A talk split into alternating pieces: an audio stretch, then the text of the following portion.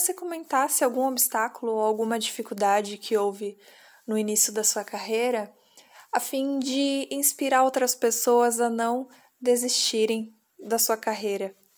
Porque a gente acaba vendo o resultado final das outras pessoas, né?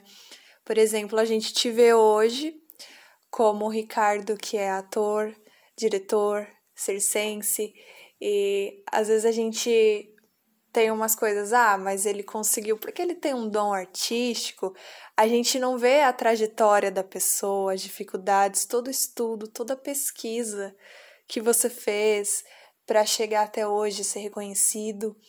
É, é um trabalho muito duro, toda profissão exige muito trabalho, muita pesquisa, muito estudo. E eu vejo que algumas pessoas, ao menor sinal de obstáculo, de dificuldade, começam a criar: aquilo não é para mim, é, eu não nasci para isso, para essa profissão, quando na verdade é tudo trabalho duro, né? É, qual a, o conselho que você dá para essas pessoas? Se você puder comentar algum obstáculo que você teve que superar para inspirar outras pessoas, qual seria? Uou, tá aí uma pauta muito importante, Ana. Que legal.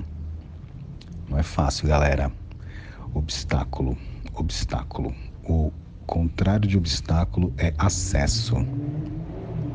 A gente não tem todos os acessos, é, ou pelo menos o acesso básico, para a gente poder se deslocar e construir uma carreira. Se deslocar é, é tanto físico, né, ter um bilhete único carregado para você ali fazer uma aula ou para você, no final de semana, assistir a um trabalho que está num espaço público lá no centro da cidade, ou no SESC, ou mesmo atravessar a cidade e ir lá para sul ou para norte, é, entender o que está acontecendo ali de movimentos culturais. Isso tudo custa. E acesso também é, digital, né? Nossa, por mais que a gente tenha hoje a internet, as nossas mãos nem sempre ela tá, tá no ar, ela cai, né? Ela dura pouco, ela é ruim na, na periferia. Então isso também dificulta a nossa a nossa acessibilidade. Tá aí, acesse a solução. E, e também de pessoas que estejam nos olhando, nos orientando, nos sugerindo coisas. Isso, isso os orientadores da fábrica, das fábricas fazem brilhantemente para além da instituição, sem dúvida. São pessoas que querem muito fazer com que os seus orientados, orientandos, sejam grandes artistas. E grande artista é diferente de, de glamour, de fama, enfim, são pessoas com consistência artística, política, social, enfim, esse combo. Bom, vamos lá. Minha trajetória. Eu sou de Guaianazes. Guaianazes, extremo da Zona Leste. Último bairro aqui, o seguinte da, da, da cidade, né?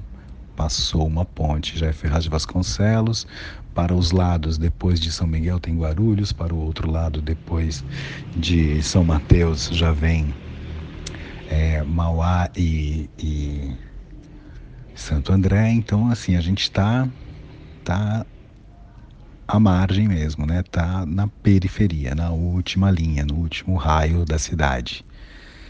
E as informações não chegam aqui com facilidade, não chegavam uh, hoje já chegam, mas sem a mesma qualidade, como eu falei, né?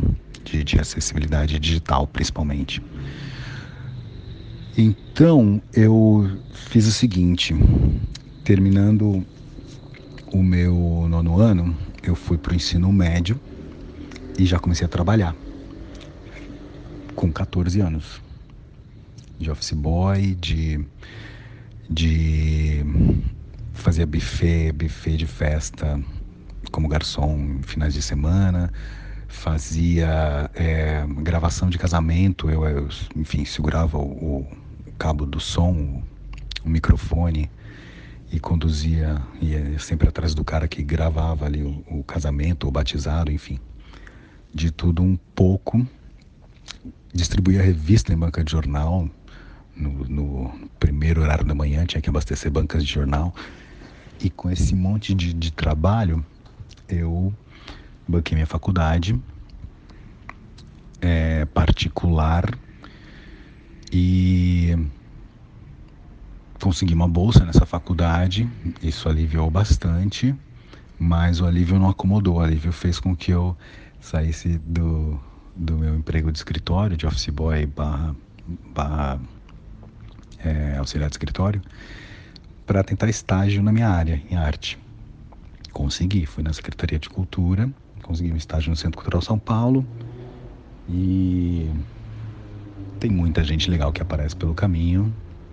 Então sempre tinha um lanchinho quando eu chegava na faculdade. Algumas pessoas legais que vi, me viam chegar ali esbaforido, atrasado e nem sabia que estava com fome. Mas na hora que via, falava: Uau, obrigado. Uh, o que mais que tem de importante aí? Eu fiz, depois que eu concluí a graduação, eu fui efetivado pelo Centro Cultural São Paulo e fiquei lá quatro anos.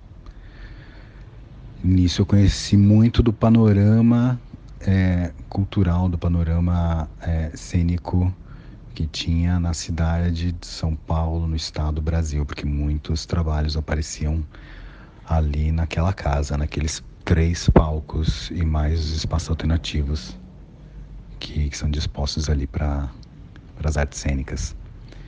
Uh, conhecendo esse panorama, eu também continuei minha formação ali, né? Vendo coisas que me interessavam, coisas que não me interessavam, uh, pelo prazer, pelo falar, nossa, isso quero, isso iria atrás, isso eu não, não, não sei, não, não é minha cara, não, não curti, é bonito, mas não me atravessa, não me, não me preenche. Ali eu fui fazendo o meu, meu, o meu desejo ser entendido para entender, para eu decidir para onde eu iria. Veio o circo ali, né? Tinham poucas companhias de circo nessa época que misturavam muito é, com as artes cênicas já. Né? Ele estava num palco, ele não estava no picadeiro. Alguns vinham para um picadeiro que tinha também naquele espaço Centro Cultural São Paulo, não tem mais hoje.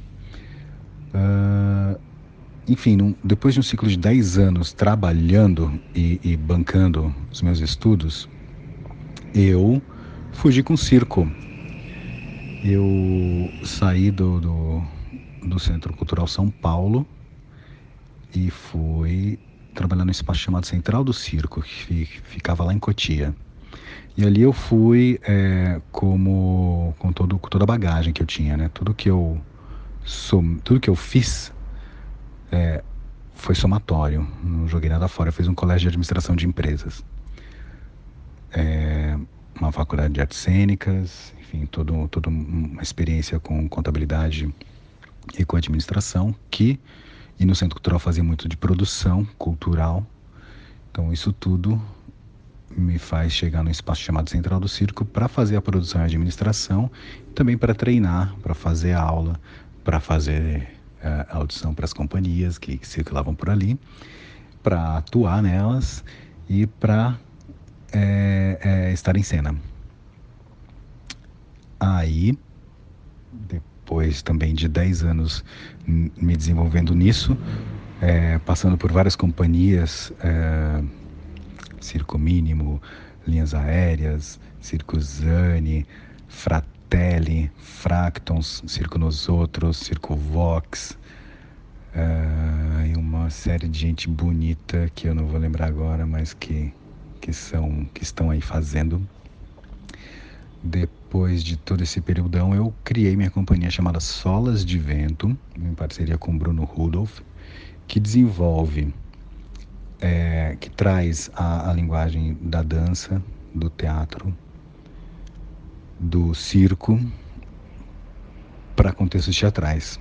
A gente conta histórias com essas ferramentas e também aliando o, o audiovisual, né, a videoprojeção ao vivo, para contar essas histórias.